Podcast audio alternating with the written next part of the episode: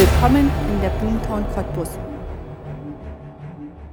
Heute schauen wir uns den Mittelstand Stichpunkt Industrie 4.0 genauer an. Bei mir zu Gast sind René Markgraf und Laura Maywald von der IBA Systemtechnik GmbH aus Cottbus. Herzlich willkommen. Hallo. Bevor wir starten, möchten wir natürlich wissen, wer ihr seid und was ihr so macht. Ja, mein Name ist René Markgraf, bin 56 Jahre alt, Geschäftsführer der IBA Systemtechnik und das jetzt schon 26 Jahre lang. Ich habe davor einen ganz normalen Weg eines BMSR-Mechanikers mal eingelegt in Schwarze Pumpe, habe danach ein Informatikstudium angehängt, dann schon 89 ähm, in Leipzig angefangen, aber dann noch 90 äh, nach West-Berlin rübergegangen, sodass ich das Glück hatte, während des Studiums ähm, noch nebenher arbeiten gehen zu können, viele Kontakte gesammelt mit Siemens, mit ABB und Schneider Elektrik und nach meinem Studium quasi äh, mich selbstständig gemacht mit der Expertise, äh, mit genau solchen Firmen auch sehr eng zusammenzuarbeiten. Die sind sehr industrielastig, die haben überall mit Automatismen und IT-Technologien zu tun. Und äh, in dem Kontext habe ich meine Firma aufgebaut, wachsen lassen. Habe hier aus der Lausitz heraus viele neue junge Mitarbeiter gefunden, gerade von der Hochschule Lausitz, der BTU. Und mit denen gemeinsam haben wir hier so eine Erfolgsstory der IBA Systemtechnik aufgebaut, deren Geschäftsführer ich jetzt sein durfte über viele Jahre. Und ja, in dem Kontext bin ich heute hier. Ich bin Laura, bin 25 Jahre alt und habe an der BTU Cottbus-Senftenberg Mathematik studiert und bin jetzt seit knapp über einem Jahr bei der IBA Systemtechnik als Softwareentwicklerin tätig. Mache jetzt also nicht ganz das, was ich studiert habe, aber ja. Mhm. René, was macht denn Cottbus für dich so zur Boomtown? Ja, ich kenne ja Cottbus schon seit vielen Jahren. Ich selber bin ja in Hoyerswerda aufgewachsen und habe früher schon als Leistungssportler im Schwimmen mit Cottbus immer ein paar Assoziationen gehabt, weil das war unsere Bezirksstadt. Und hier waren meistens immer noch bessere Schwimmer da als wir in Hoyerswerda. Und da habe ich immer schon neidvoll hier rüber geschaut und gedacht, Cottbus hat was. A sind es mehr Einwohner als viele andere Städte hier in der Lausitz. Und äh, hier zentralisiert sich vieles und das ist nach der Wende natürlich auch nochmal äh, ein paar Schwierigkeiten sicherlich gab. Die Einwohnerzahl hier zu halten, kann man so oder so betrachten, aber im, im Grunde haben wir die 100.000 Einwohner hier fast halten können über einen längeren Zeitraum. Und was ganz wichtig ist, wir haben hier in Cottbus äh, die Brandenburg Technische Universität, die für mich extrem werthaltig ist, weil da ist Know-how am Wachsen, am sich weiter aufbauen und damit lockt man natürlich viele junge Menschen hierher, die natürlich, wenn sie gut ausgebildet sind, hoffentlich bei mir im Unternehmen wieder Fuß fassen und mit dem wir dann Mehrwerte erzeugen können. Mhm. Und wie stark ausgeprägt ist der Mittelstand in Cottbus und was spricht genau für diesen Standort? Tja, das muss man so mit zwei äh, Blickwinkeln betrachten. A ist es für uns, die jetzt im Industrie 4.0 Sektor unterwegs ist, schon äh, augenscheinlich, dass sehr wenig Firmen eigentlich da sind, die mhm. sich mit der hochkomplexen Industrie 4.0 Materie, also auch zwischen IT-Technologien, Automatismen und äh, Robotik wirklich auskennen. Das heißt, die Firmenanzahl ist relativ überschaubar. Mhm. Äh, gleichwohl sind wir aber durch den Strukturwandel jetzt äh, herausgefordert, in Smart City-Konzepten nachzudenken, zu überlegen, wie können wir aus diesen Forschungseinrichtungen und mit den, sagen wir mal, der Handvoll Unternehmen, äh, die schon da sind, äh, jetzt etwas entwickeln, was referenzierbar für ganz Deutschland, vielleicht für die ganze Welt werden könnte. Sehr, sehr werthaltig, wenn wir es schaffen, uns mit Schulterschluss zusammenzubringen, wenn wir also Know-how-Transfer auch machen und äh, so Wir-Projekte jetzt aufstellen. Laura, was macht denn die Stadt für dich so schön? Hm, ja, also Cottbus finde ich schon immer ist eine super schöne Universitätsstadt. Also ich habe sechs Jahre lang an der BTU studiert und war mir auch von Anfang an klar, dass ich auf jeden Fall in Cottbus auch arbeiten möchte, weil ich die Stadt einfach total schön finde. Es gibt Restaurants, sehr viele große und kleine Parks, aber auch total viele Sportvereine oder Kulturangebote oder auch Bars. Also es wird auf jeden Fall nie langweilig hier und Also ich wohne etwa 30 Minuten weit weg von Cottbus, was aber auch durch den großen Bahnhof kein Problem ist. Also wir hatten auch beim Studium viele Pendler, die das aber so, also nicht als schlimm empfunden haben. Die sind halt gependelt und das war eigentlich auch nie ein Problem, weil Cottbus halt gute Anbindungen hat nach Berlin, Dresden, Leipzig. Und ja, ich glaube, Cottbus ist auch eine Stadt, in der viel zukunftsorientiert geforscht wird. Zum Beispiel gibt es ja neben der BTU noch die DLR-Institute für CO2-arme Industrieprozesse. Also das hat mich schon immer fasziniert, wie viele Institute wir hier haben, an denen geforscht wird. Und ja, ich glaube, insgesamt ist Cottbus einfach sehr bunt. Also es ist eine Stadt, glaube ich, in der für jeden was dabei ist. René, welche Perspektiven siehst du denn für dein Unternehmen und welche für deine Branche im Aufbruch von Stadt und Region? Also ich bin da absolut optimistisch, dass wir aufs richtige Pferd gesetzt haben mit unserer Systemtechnik. Da wissen viele nicht so richtig, was man darunter zu verstehen hat. Aber mal noch mal ganz grob: Wir sind also mit Automatisierungsingenieuren unterwegs, mit Elektroingenieuren, mit Informatikern, Hochsprachenentwicklern, Datenbankprogrammierern. Eine Riesenpalette eigentlich an Ingenieurdienstleistungen im IT und in den automatisierten äh, Bereichen sind wir unterwegs. Und äh, daraus kann man natürlich gut ableiten, das hat Zukunft. Wir sind auf einem technisch sehr hohen Niveau unterwegs und versuchen über sogenannte Energieverbundleitsysteme den Energiewendemodus mit schnellstmöglich herbeizuführen, indem wir ähm, Wetter-Forecast-Techniken machen, das, was Laura schon gesagt hat, auch CO2-Fußabdruck zu generieren in den Systemen, die als Monitoring-Systeme arbeiten, als Bedienbeobachtungssysteme, als Simulationsumgebung und, und, und. Da sind so viele technische Spezifikas, äh, die kann man sich bei uns auch gerne mal anschauen. Für die, die so technikaffin sind, die können jederzeit bei uns mal vorbeikommen. Äh, sie sollten aber schon eine Pseudo-Ahnung haben, was bedeutet es, so konventionelle Energien, erneuerbare Energien, wie sehen Energiegebirge aus, wie kann man sich damit hineindenken. Und das ist so unser Steckenpferd, wo wir versuchen, Expertensysteme an den Start zu bringen, äh, die bei ganz kleinen Anlagen die Steuerungsalgorithmen machen, die aber bei ganz großen Anlagen, also solchen Verbundsystemen, auch äh, Oder auch so Bündlersysteme an den Start bringen, die dann für Energieversorgung in aller Couleur mitsorgen können. Ich würde jetzt ganz gern direkt zur IBA-Systemtechnik kommen. Laura, was macht denn die Arbeit so spannend für dich? Also ich arbeite als Softwareentwicklerin an einem intelligenten Kontrollzentrum, englisch abgekürzt auch ICC. Und das ist grob gesagt ein System zum Monitoren und dem Betrieb von Versorgungsinfrastrukturen.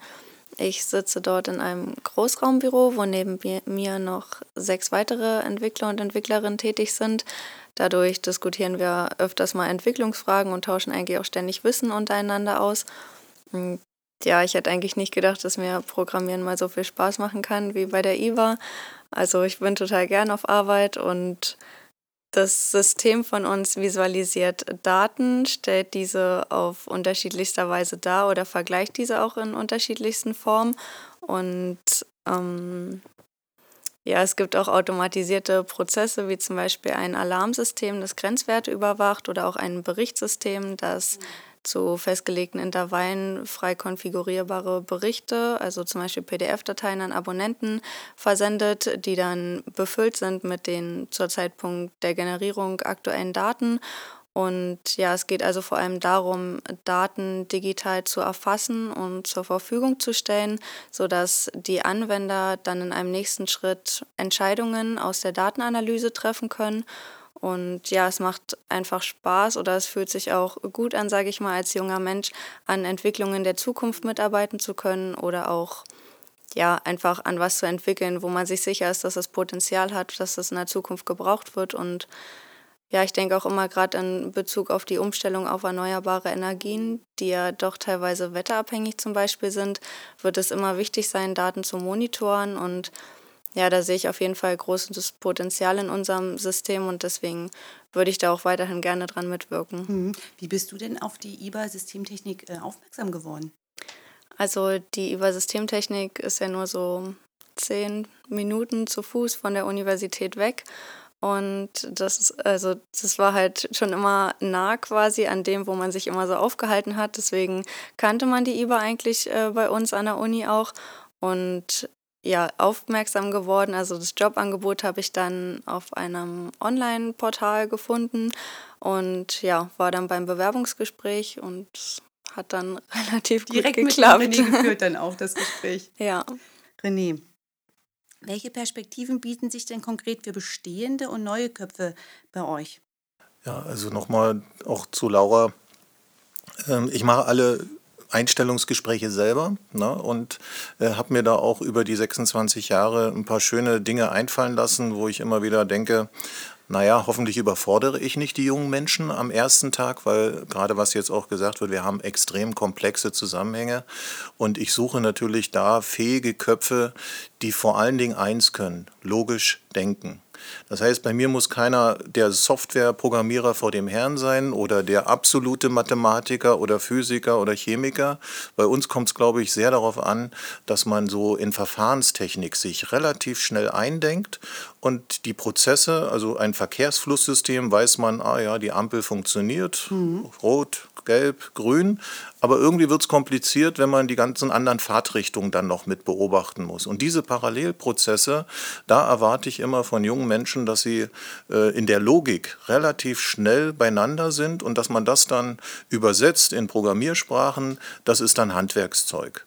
Und jetzt komme ich dann dazu, wenn dann neue Kollegen kommen oder Kandidaten, die ich dann versuche, ähm, auch denen eine Perspektive natürlich aufzuzeigen, ähm, dann glaube ich, dass das, was wir machen, extremes Potenzial hat. Und wenn die Leute Bereitschaft oder die Bereitschaft mir zeigen, äh, so leistungsorientiert und erfolgsmäßig äh, sich am Unternehmen einbringen zu wollen, dann haben sie von Hause aus die besten Chancen eigentlich A, viel Geld zu verdienen, B, einen coolen Job zu haben, der Spaß macht und an der Thematik mitzugestalten, äh, die nicht viele können, weil dieser Energiewendemodus oder auch dieser Strukturwandel, den wir jetzt hier durchleben, von quasi diesen konventionellen Kraftwerken weg zu den Erneuerbaren, wohl wissend, dass wir gar nicht genügend Speicher oder vielleicht nicht genügend Netzausbau haben oder eben die Sonne nur am Tage scheint. Ne? Das sind ja so zwar Trivialaussagen, die aber die Technik enorm strapazieren und wir eben noch lange nicht die Voraussetzungen haben und dazu schon mal so eine Basisplattform hier mitzuentwickeln, hat irres Potenzial und das muss man den jungen Menschen erklären, äh, ob sie daran mitwirken wollen und ja, wie bei Laura höre ich dann immer so eine Begeisterung raus. Sie können nicht alles im Komplex natürlich sofort erkennen, weil es wirklich allumfassend ist, weil wer kann schon über Elektrolyseure in der Wasserstoffthematik reden? Wer kann von Bibliotheken von Windparks reden? Wer ist in der Lage, an Gradienten von Solaranlagen sich lang zu hangeln? Äh, wer weiß über äh, Wettersysteme der besonderen Art wie Schattenschlag oder ja, Wetterfronten? Wer weiß darüber schon Bescheid? Das ist so komplex und die Menschen, also die ein lebenslanges Lernen gerne akzeptieren, die sind bei uns gese gern gesehen. Und äh, wer sich diesen Herausforderungen stellt, und das war auch bei Laura so, die hat da dann auch sofort gesagt, ich bin zwar mehr der Mathematiker, aber äh, da kann ich ein paar wunderbare mathematische Modelle generieren äh, und dann versucht man jemanden dann in die Programmierung mit hineinzuheben, ihm dann zu erklären, welchen Baustein könntest du in diesen gesamten Komplex mit ähm, erarbeiten oder mit einbringen und wenn man sich dann noch wohlfühlt dabei, ist es eigentlich die beste Herausforderung, die man machen kann. Das wäre jetzt gleich meine nächste Frage. Wenn ich jetzt als neuer Mensch äh, zu euch komme, was erwartet mich denn da die ersten sechs Monate? Gibt es da so Mentoring-Programme? Wie stellt ihr denn sicher, dass ich das auch wirklich lerne, was da jetzt wichtig ist, um einen guten Job machen zu können? Ja, das ist äh, von Fall zu Fall. Es gibt welche, die brauchen Mentoring, also die müssen ein bisschen betreut werden. Ähm, dann gibt es welche, und da zähle ich jetzt auch mal Laura dazu, die hat sich in, in hoher Geschwindigkeit, quasi nach dem Auswahlverfahren, was ich ja auch führe, sofort eingebracht und gesagt, also das macht Spaß. Und das ist auch so, wenn es jemand Spaß macht, dann braucht der maximal 14 Tage, vier Wochen, dann ist der im Flow. Mhm. Währenddessen andere, denen das schwerfällt, also die vielleicht auch ähm, nicht diese Grundvoraussetzungen haben eines lebenslangen Lernens, äh, denen fällt es schwerer und die müssen betreut werden. Und auch da finden wir immer Lösungen, dass wir sagen, es kann nicht jeder der Überflieger oder der Nerd sein, der jetzt in drei Minuten eine Zeile Quellcode schreibt und damit die Welt rettet, sondern äh, es muss ja auch viele noch Mitarbeiter geben, die auch äh, Spaß daran haben, manchmal etwas Einfacheres zu stricken. Und äh, da finden wir immer Lösungen auch für jeden mhm. entsprechend Topf und Deckel so zusammenzubringen. Mhm. Jetzt äh, habt ihr wahrscheinlich genau die gleiche Problematik wie auch andere Firmen äh, im Umkreis. Und zwar der Generationswechsel steht vor der Tür. Wie stellt ihr denn da sicher, dass ihr wirklich zu der gegebenen Zeit auch über den entsprechenden Nachwuchs verfügt? Ja, also wir versuchen durch alle möglichen Werbemaßnahmen, von angefangen von unserer eigenen Webseite, über große Aufsteller, die wir in unserem Vorpark haben, äh, über die Medien, die jetzt auch mal äh, über eine Tonspur oder auch über visuelle Dinge ähm, das, was man so braucht, auch über Agenturen zu arbeiten, äh, dass wir eben immer wieder junge Leute finden. Der wichtigste Aspekt ist, wie bekommen wir aus der Universität die richtigen Leute in unser Unternehmen rein? Wie können wir auch die Lehrstühle so ein, ein Stück weit briefen, dass die für Industrie 4.0 die Studenten auch so vorbereiten, dass sie nicht zu uns dann auch kommen und dann vollkommen überfordert sind, sondern dass sie dann schon mit der richtigen Technik und den richtigen Ansätzen ausgerüstet sind.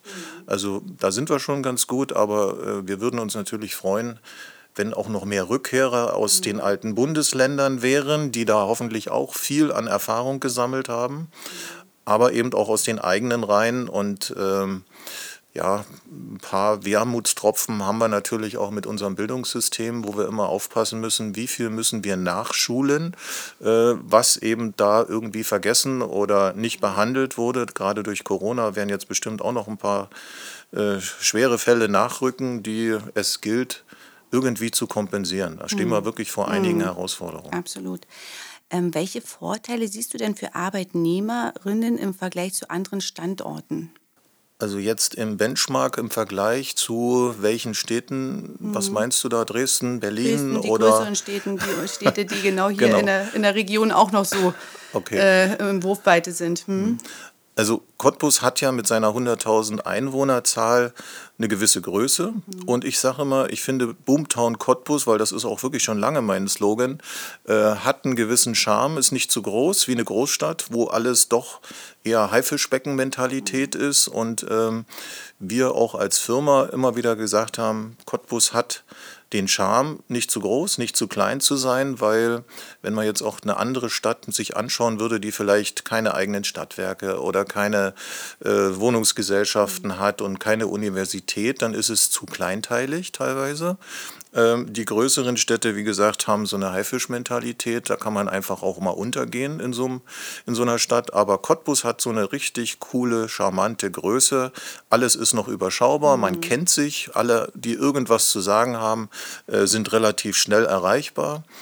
Und ja, in dem Benchmark-Thema würde ich sagen, hat Cottbus enorme Vorzüge in vielerlei Hinsicht ob kulturell, ob sportlich. Also es muss auch zwischen harten und weichen Standortfaktoren ja immer so gebenchmarkt werden. Und da finde ich, hat Cottbus einen Riesenscharme. Mhm. Laura, mhm. ähm, die Frage, die hat mir erst schon unter den Fingernägeln gebrannt. Wenn du dir mal so deinen Chef backen könntest, welche Zutaten wirst du denn da so in den Topf reinschmeißen? Also ich finde es erstmal super, dass unser Chef immer offen eigentlich für alles ist. Also die Tür steht auch immer offen. Man kann jederzeit zu ihm hingehen, wenn man irgendein Problem hat oder auch nur eine Frage hat. Und ja, er kommt auch öfters mal bei uns im Büro vorbeischauen, fragen, ob alles in Ordnung ist. Das finde ich auch wichtig, dass immer die Kommunikation da ist, wie es einem im Unternehmen gefällt oder was einem auch nicht gefällt. Und ja, ich finde es auch super, dass wir regelmäßig im Unternehmen zum Beispiel alle mal zusammen Mittagessen oder halt dann uns mal austauschen. Wir haben ja ähm, unten quasi ja, die Werkstattsabteilung und oben so diese ICC-Abteilung. Und wenn dann doch mal alle zusammenkommen, ist es immer relativ schön, dort äh, auch mal mit den anderen zu reden und dass wirklich alle zusammen sind. Also das finde ich bei uns auch relativ gut, dass dieses Gemeinschaftsgefühl immer beibehalten wird auch während Corona jetzt. Und ja, Ich frage an dieser Stelle auch immer ganz gerne den Chef, womit bei Mitarbeitenden und auch Kandidaten und Kandidatinnen gepunktet werden kann. Was bietet ihr denn euren Leuten, René, damit sie sich wohlfühlen und euch so lange wie möglich erhalten bleiben? Ja, grundsätzlich versuche ich immer noch so ein familiäres Flair bei uns zu hegen und zu pflegen. Und ähm, das war über viele Jahre leicht zu machen für mich, weil es liegt im Inneren meiner Natur, äh, Weihnachtsfeiern zu machen, Sommerfeste zu machen. Äh, wir machen auch sogenannte Bockwurstrunden. Wir treffen uns einfach regelmäßig mal zum Kartoffelsalat essen oder mal zum äh, solche Ideen wie Kicker spielen oder irgendwo immer wieder so auch ähm, sich committen miteinander, schön reden, auch über familiäre Dinge und Probleme immer mal wieder äh, den Austausch gestalten. Ähm, was ich besonders als Highlight finde, ist, wir haben sehr viele Musiker in unserer Firma. Das habe ich auch über die Jahre erfahren dürfen, wenn man dann auch privat mal die Gespräche führt. Das heißt, wir haben dann auch unsere Weihnachtsfeier einfach mal mit der eigenen Hausband äh, durchorganisiert, äh, was natürlich auch für einen coolen Zusammenhalt äh, oder dazu führt. Und ähm, dass bei uns natürlich es ähm, ein paar Vergünstigungen auch gibt von allem, was an Getränken äh, gratis zu nehmen ist oder ähm, an auch flexiblen Arbeitszeiten und, und, und. Also was Laura schon sagt, die Tür steht bei mir auch immer offen. Wenn einer irgendwelche Sorgen hat, mich direkt persönlich ansprechen. Und ich kenne jeden mit Namen, Adresse und weiß genau, welche Sorgen er auch hat. Und äh, da kriegen wir immer für alles eine Lösung. Und so stelle ich mir eigentlich auch ein gutes familiäres Miteinander vor. Mhm. Wie stark ist deine Mannschaft aktuell? Momentan sind wir bei 43 Mitarbeiter. Das ist mhm. jetzt auch ein bisschen äh, eingesackt, ähm, weil einfach, das muss man auch schon als äh, Schwierigkeit jetzt für Cottbus sehen, es sind natürlich qualifizierte Mitarbeiter enorm gefragt und wer immer äh, in seinem Lebenslauf die IBA-Systemtechnik mit drin hat, mhm. äh, da, da, da, sind die Heathunter nicht weit. Und äh, da muss ich dann auch schon immer wieder aufpassen und sagen, oi, wie kriege ich die alle gehalten, mhm. egal wie familiär auch gut das alles ist. Zum Schluss geht es auch immer wieder um das Thema Geld. Mhm. Es geht darum, wie ist die Auslastung, mit welchen Anfahrwegen muss derjenige auch rechnen. Und deswegen bin ich auch so scharf darauf, viele Cottbusser, die hier leben oder hierher ziehen wollen, anzusprechen und zu sagen, wir werden aus Cottbus heraus mhm. äh, versuchen, die Welt zu erobern und da wäre es vorteilhaft, ihr seid hier in unmittelbarer Nähe. Und wenn, mhm. das ist auch so, wenn man kurze Anfahrwege hat, spart man auch ein Stück weit Lebenszeit. Mhm. Und es ist eben auch keinem zu verübeln. Und ich hatte eben auch Mitarbeiter, die ein bisschen weiter weg gewohnt haben, mhm. dass wenn der Bedarf jetzt auch, ich sag mal, Richtung Tesla oder äh, auch das Bahnwerk und so weiter, das sind ja alles jetzt äh, potenzielle Mitbewerber, die um mhm. Fachkräfte buhlen und die dann teilweise vielleicht auch andere Konditionen noch und andere mhm. soziale Sicherheiten vielleicht ausstrahlen. Denn zum Schluss sind wir immer noch ein kleines mittelständisches Unternehmen und äh, da, in der Gemengelage muss man natürlich schauen, wie hält man da den Mitarbeiterstamm konstant. Mhm. Gut, jetzt hat man immer so eine gewisse normale Fluktuation ja auch dabei. Ähm, welche Positionen gilt es denn zu besetzen in den nächsten zwei bis vier Jahren ungefähr? Habt ihr da schon so ganz konkrete Vorstellungen? Ja, also bei uns ist das eigentlich mit einer gewissen Regelmäßigkeit, weil wir haben von den Anfragen und den Aufträgen her natürlich eine coole Auslastung. Mhm und müssen eher was ablehnen, wo es einfach an Fachkräften bei uns mangelt. Das heißt, ich würde natürlich zu gerne weiter Projektleiter einstellen, die im E, im MSR und Leittechnikbereich sich dieser Auf äh, oder Aufgabe gewachsen fühlen. Ich brauche also Elektroingenieure, IT-Informatiker, technische Informatiker vor allen Dingen, die dann äh, in Steuerungssystemen auch mit eingreifen können, die auch in der Lage sind, mal einen Schraubendreher in die Hand mhm. zu nehmen und mal Frequenzumrichter einzustellen. Also auch so Technik an Steuerschränken, sich mhm. dran trauen, das mit verbauen. Laura hat es vorhin schon gesagt, wir haben auch noch eine sehr, sehr spezielle äh, Schaltschrankfertigung bei uns im Haus, wo diese ganzen Automatismen, die es so in den Industrieanlagen gibt, verbaut werden, vorher natürlich auch geplant werden. Da muss man also Fachkräfte haben, die auf sehr hohem Niveau äh, sich damit einbringen. Mhm. Und die gilt es weiterhin zu besetzen. Aber manchmal ist auch das Thema einer Controllerin oder Buchhalterin äh, eine Disposition. Und je größer eine Firma wird, umso mehr braucht man dann auch wieder an produktiven und unproduktiven. Und da sind wir eigentlich breit aufgestellt. Und jeder, der bei uns vorbeikommt, sieht eigentlich schon eine große Tafel, wo, glaube ich, weiß nicht, acht oder neun äh, Positionen ausgeschrieben sind. Und wenn man dann überlegt, dass zu jeder Position mindestens zwei, drei Leute dazuhin, dann kann man sich ungefähr vorstellen, mhm. welchen Bedarf wir auch haben. Prima. Ähm, dann habe ich noch eine abschließende Frage an euch beide. Wenn ihr heute drei Wünsche frei hättet, welche wären denn das? Also für mich persönlich würde ich mir aktuell natürlich wünschen, dass die Corona-Pandemie bald ein Ende nimmt, dass man auch einfach mal wieder auf Konzerte gehen kann oder generell einfach irgendwas in Gemeinschaft machen kann.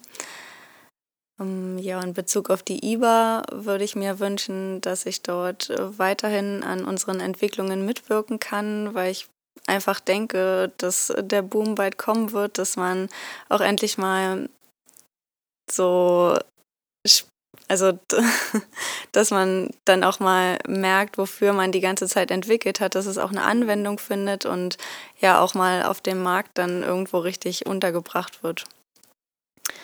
Und ja, für die Stadt Cottbus würde ich mir noch wünschen, dass Cottbus einfach so bunt bleibt, wie die Stadt ist. Also ich habe erst schon gesagt, dass es eine Stadt ist, finde ich jedenfalls, wo für jeden was dabei ist. Und ja, also es es würde mich freuen, wenn die Stadt äh, größer wird, also was Leute betrifft, Einwohner. Und ansonsten finde ich die Stadt so, wie sie ist, schon gut. Mhm. René, drei Wünsche. Ja, ich versuche es auch nochmal so leicht philosophisch zu machen, indem ich sage, ich würde mich immer um sämtliche Themen der Versorgungssicherheit mhm. gerne kümmern wollen und äh, mich da überall aktiv einbringen. Heißt Versorgungssicherheit in der Energiewirtschaft, mhm. dass wir also elektrisch, wärmetechnisch, gastechnisch mit all den Herausforderungen so gut klarkommen, dass wir eben äh, Vorzeigestadt werden und die ganze Region mitziehen können dass wir versorgungstechnisch auch im Gesundheitswesen, was Laura schon sagt, äh, Corona abschütteln und die Versorgungssicherheit auf ganz neue Füße stellen. Das heißt, wenn wir mit dem CTK, dem Uniklinikum vielleicht doch einen Schulterschluss machen können in Form von Großrechenleitständen mit Rechenzentralen und äh, also wirklich IT-automatisierten Prozessen, um das mhm. digitale Leitkrankenhaus zum Beispiel zu entwickeln. Das sind ja die Arbeiten, wo auch äh, unsere Mitarbeiter ganz intensiv mitentwickeln. Das wäre noch eine schöne Herausforderung, die ich mir als Wunsch auf die Liste ganz weit oben mit aufgeschrieben habe. Und ja, neben diesen Versorgungssicherheitsthemen will ich jetzt nicht weiter ausrollen, dass natürlich Wasser und Klima und alles sonst noch auch eine Riesenrolle spielt. Wie weit wir das immer beeinflussen können, sei mal dahingestellt. Aber die Versorgungssicherheit im Bildungswesen, die würde ich auch gerne nochmal hinterher schieben. Heißt, äh, ich werde weiterhin auch versuchen an der Uni ähm, da Impulse mitzusetzen, dass genau da die richtigen Leute auch von der Grundschule angefangen übers Gymnasium in die Universitäten hinein äh, den richtigen Fahrplan haben, um dann auf auch internationaler Ebene mhm. überall, sagen wir mal, wenigstens auf deren Augenhöhe mitzuschwimmen. Und äh, dafür sind wir, glaube ich, gut aufgestellt. Aber mein Wunsch wäre es, dass wir da junge Menschen finden, die da gut ins Räderwerk mit reingreifen können. Ja, vielen lieben Dank nochmal an euch beide. Ähm, bei mir zu Gast waren René Markgraf und Laura Maywald von der IBA Systemtechnik GmbH. Alles Liebe und Gute für euch.